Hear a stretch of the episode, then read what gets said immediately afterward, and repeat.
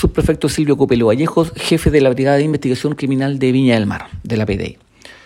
Detectives de la agrupación MT0 de la Brigada de Investigación Criminal de la PDI de Viña del Mar, a través de diligencias investigativas coordinadas con el Ministerio Público,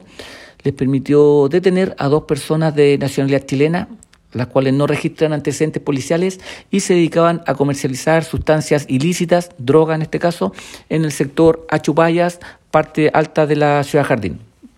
En el trabajo efectuado por los detectives, utilizando el análisis criminal y la inteligencia policial, permitió actuar en flagrancia a los detectives y ejecutar la entrada y registro de los inmuebles que en este caso los imputados ocupaban como puntos de venta de droga y, e inmuebles de los cuales también se habían apropiado bajo la intimidación con armas de fuego, de acuerdo a lo establecido en la investigación. Producto del trabajo realizado, se logró incautar una pistola fogueo calibre 9 milímetros, apta para el disparo, 600,96,57 gramos de cocaína base, 188,99 gramos de clorhidrato de cocaína, 3,66 gramos de cannabis, dos municiones, dos balanzas digitales, 90 mil pesos en dinero en efectivo.